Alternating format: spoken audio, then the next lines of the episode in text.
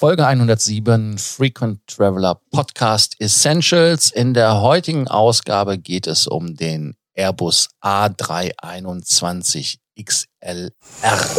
Welcome to the Frequent Traveler Circle podcast. Always travel better. Put your seat into an upright position and fasten your seatbelt as your pilots Lars and Johannes are going to fly you through the world of miles, points, and status. Ja, größer und schneller und weiter, das sind ja immer die Buzzwords, die in vielen Bereichen fallen. In der Luftfahrt ging es ja auch lange Zeit bei der Flugzeuggröße stetig nach oben. Die Boeing 747, dann wurde sie nochmal vergrößert, gestretched.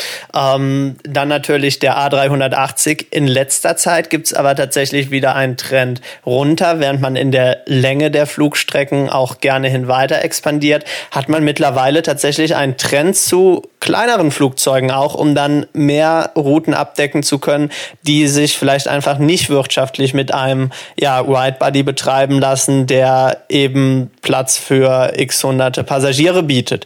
Der A320 XLR ist jetzt das neueste Flugzeug, was von Airbus vorgestellt wurde. Eine Erweiterung hinsichtlich der Reichweite des A321, die extrem erfolgreich bei Airlines ist, nachdem man ja mit dem A321 Long Range schon einige Strecken von Europa an die US-Ostküste bedienen kann und ähnlich weite Strecken, haben wir hier jetzt nochmal einen weiteren Meilenstein. Ähm, Lars, stell uns doch das neue Flugzeug mal kurz vor.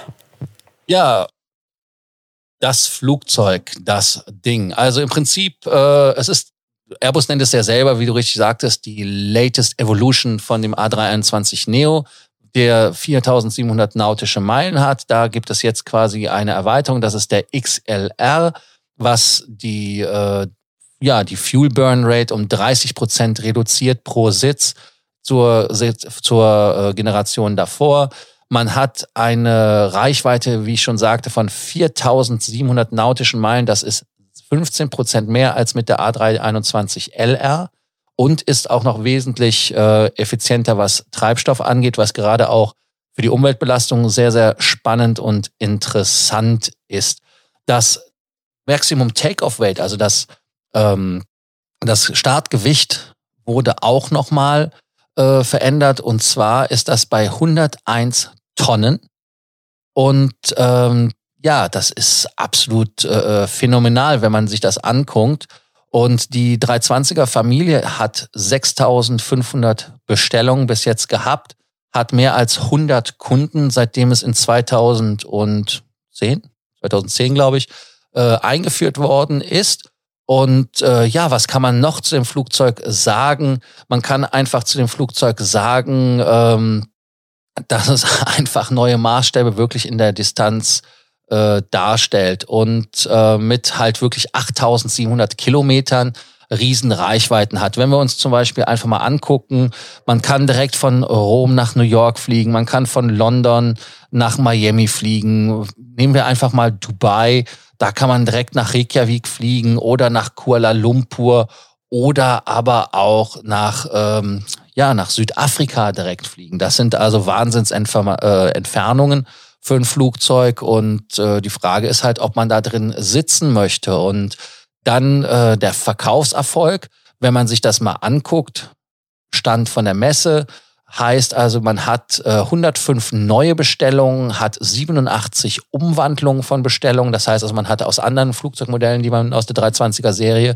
gestellt hat, hat man dann äh, die geändert in den XLR und man hat 37 Absichtserklärungen, die man bekommen hat, um mal ein paar Kunden zu nennen aus dem europäischen Raum. Und da muss man ehrlich sagen, äh, das ist krass. Das sind 14 Flieger für die ähm, Iberia und die Aer Lingus, die die IAG bestellt hat. Dann die Wizz Air hat sogar über seine Indigo Partners 20 bestellt und die wollen damit auch auf die Langstrecke gehen. In äh, Nord- und Südamerika gibt es äh, Bestellungen von Frontier, es gibt, äh, wie ich schon sagte, von Indigo Partners, dann ähm, JetBlue, äh, der Umwandlung gemacht hat. Äh, ja, das ist also absolut krass. Und natürlich, was man auch sagen muss, ist, dass es als äh, Ersatz genommen wird für die 757. Das ist äh, American, die 50 Stück davon bestellt haben. Das ist krass. Im Nahen Osten äh, gibt es die mehr aus dem Libanon, die die bestellt hat. Saudi hat nochmal 15 bestellt. Und aus Asien-Pazifik gibt es natürlich auch noch welche, bestellt haben. Aber das ist dann auch eine äh, philippinische Billig-Airline, die das gemacht hat. Und dann werden wir mal sehen, was da passiert. Johannes, ähm, ja, Lufthansa hat gesagt, sie wollen das Ding nicht haben. Äh, was kann man dazu denn sagen? Ja, das ist äh, eine tatsächlich spannende Geschichte. Ähm, während viele Airlines, du hast es ja gerade gerade schon genannt, wirklich äh, direkt beim Launch auf dieses Flugzeug aufgesprungen sind.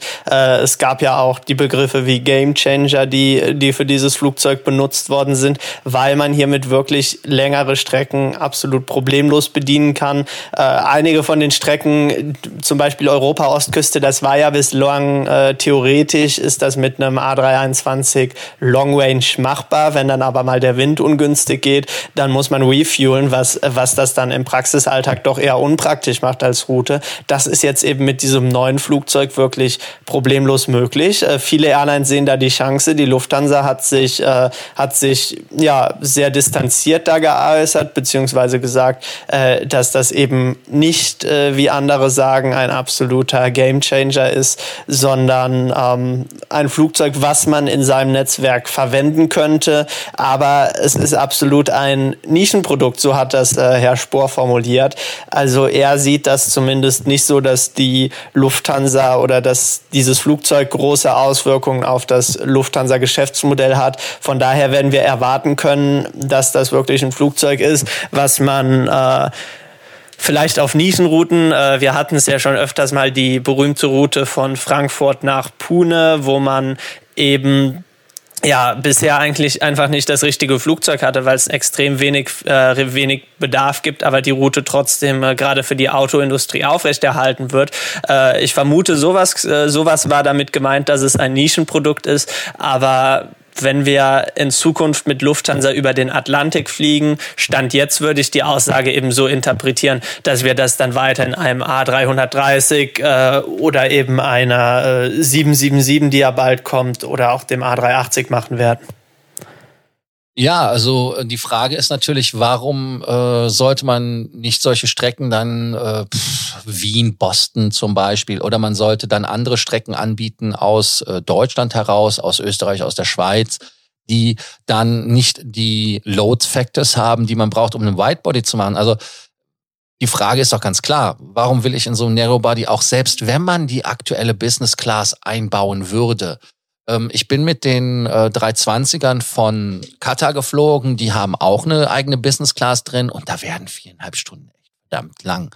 Äh, und dann überleg mal, dass du mit so einer Bude wirklich noch länger unterwegs bist. Also das in meinen Augen funktioniert das gar nicht. Und das, was eigentlich der Grund dafür ist, ist doch, wenn wir in einem Flugzeug sind und da sind diese Narrow Bodies eigentlich gar nicht für gemacht, ist doch, dass sie noch mit einem äh, wesentlich ähm, mit dem Luftdruck her wesentlich niedriger sind, weil sie die Kabine nicht aufpumpen können, wie in einem 330 oder sogar in einem 350er mit dem 787 Dreamliner zum Beispiel, wo man halt wirklich aufgrund der harten Carbon äh, äh, da äh, wesentlich bessere Drücke herstellen kann, die auch für Reisende angenehmer sind. Also das ist das, das Problem, dass man wirklich im 321er, überleg mal, du, du bist da sechs Stunden in so einer Bude oder sieben Stunden und du hast da dann den Jetlag weil, äh, weil du einfach gar nicht die Feuchtigkeit, einfach die Sauerstoffsättigung, einfach äh, das Wohlfühlen hast in der Kabine. Also abgesehen davon, überleg doch mal, das ist ja auch jetzt eine Katastrophe. Du hast einen Service, der, der geht auf einem Drei-Stunden-Flug, da kriegst du ein warmes, äh, äh, warme Speise in der Business Class, kriegst äh, äh, Snacks oder sowas auf der Economy und du willst auf die PP-Box gehen. Das ist doch, das geht doch gar nicht. Ja, also das ist definitiv das Problem mit diesen äh, Flugzeugen, die, die nur einen Gang haben. Auch generell äh, zum Beispiel in den Galleys, die man derzeit auf der, auf der Kurzstrecke im A320, A321 verbaut. Ähm, da möchte ich nicht sehen, wie, wie da Catering für, für dann ja, knapp 200 Leute gemacht wird, wenn man das eine, in eine Langstreckenbestuhlung packt. Also ähm, ich denke schon, dass es da Probleme gibt. Allerdings sehe ich es auch ein bisschen anders einfach. N natürlich, es macht keinen Sinn, äh, damit von Frankfurt äh, irgendwo hinzufliegen. Aber ich könnte mir zum Beispiel schon vorstellen, dass, äh, dass der ein oder andere sage ich mal, Berliner durchaus ein Interesse hätte, direkt dann ab Berlin äh, an gewisse Ziele an der US-Ostküste oder auch ein bisschen weiter im Landesinneren zu fliegen und dann sagt, äh, das ist zwar, ist zwar keine Langstreckenmaschine, aber ich nehme das lieber in Kauf, als dass ich, dass ich eine Stunde nach Frankfurt runterfliege, äh, da dann 90 Minuten Umstiegszeit habe und dann mich erst auf den Weg nach, äh, nach Amerika mache. Also ich glaube schon, dass das ein interessantes Modell ist, was für die ein oder andere Airline funktionieren kann. Allerdings muss man natürlich auch sehen, dass man da schnell so den Dominoeffekt auslösen kann, gerade wenn man eben über Frankfurt und München ein etabliertes Netzwerk hat, dass wenn man jetzt beginnen würde mit dem A321 ab lauter böse formuliert Provinzflughäfen äh, jetzt Amerika anzubieten, dass dann dieses ganze Netzwerk System natürlich auch irgendwie in sich zusammenfällt. Ja, aber damit macht man doch noch mehr Flugverkehr. Also jetzt überleg doch einfach mal. Also es, es hat doch zwei Auswirkungen. Die eine Auswirkung ist, wenn du jetzt ab jedem Kaff, Entschuldigung, aber Stuttgart, Berlin äh, und, und Hamburg und so weiter sind halt flugmäßig Käfer verglichen zu Frankfurt und München. No disrespect. Ähm, und, und wenn davon jetzt von jedem Flughafen aus ein 321er jeden Tag einmal fliegen würde, sagen wir doch einfach Hamburg, New York, Stuttgart, New York. Was würde denn passieren? Dann würde doch Frankfurt, New York keinen Sinn mehr machen. Das heißt also, man äh, könnte dann in Frankfurt auch nicht mehr die White Bodies betreiben. Und das nächste ist, es heißt ja nicht, dass man dann zum Beispiel von Hamburg nach äh, äh, New York fliegen muss. Man kann ja auch von, von den kleinen Städten in, in kleinere Städte in den USA fliegen. Dann, dann würden ja auch Allianzen ad absurdum geführt. Das heißt also, dann könnte jeder wieder so fliegen, wie er wollte. Ich, ich finde es einfach für mich persönlich keine Bereicherung, lange in einem Narrow Body zu sitzen. Das ist für mich echt schmerzhaft. Ja, dann wirst du in der, in der Zukunft weiterhin gut bei der Lufthansa-Gruppe aufgehoben sein. Also äh, wie gesagt, jeder, der das genauso sieht, die Wahrscheinlichkeiten, äh, dass man jemals in einem Lufthansa A321 XLR sitzen wird, sind derzeit als relativ gering einzuschätzen. Ähm, von daher Beruhigung für alle. Jeder, der es mal ausprobieren möchte, kann natürlich dann äh, in, in fünf, sechs Jahren mal versuchen, sich das Ganze mit Aer Lingus, die ja ab Dublin auch derzeit mit dem A321 Long Range am expandieren sind oder dann zukünftig auch ab Spanien das Ganze einfach mal auszuprobieren. Ich selber bin da auch noch nicht ganz entschieden, muss sagen, der Vorteil eines Direktflugs, äh, den sehe ich schon, aber vermutlich langfristig dann doch äh, lieber gucken, dass man eine gute Verbindung mit kurzem Zwischenstopp hat und dann eben in richtigen Flugzeugen äh, für diese Strecken, also die für die Strecken ursprünglich gedacht worden sind, unterwegs ist. Absolut. Also wie gesagt, äh, meine Hoffnung ist halt wirklich, dass man ja da richtige Flugzeuge nimmt, wie du so schon sagtest. Ähm, Im Prinzip sieht ja auch so ein A320 oder 21 neben 380er aus, als ob er noch Milch kriegen müsste, weil er noch wächst. Ähm, also insofern, ja, also wenn die Sitze ordentlich sind, wenn man den Druck in der Kabine ordentlich macht, äh, habe ich kein Problem damit. Aber solange das halt so ist, wie es jetzt ist, ähm, sind wir ja bei der Lufthansa, wie du schon sagtest, auf der sicheren Seite.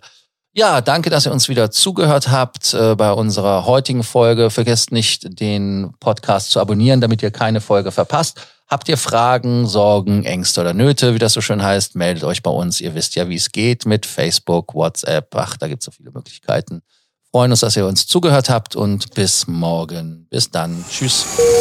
Thank you for listening to our podcast, Frequent Traveler Circle. Always travel better. Frequent Traveler Circle offers world class travel consulting to help you get the most out of your travel. Find out more about our membership options at www.ftcircle.com.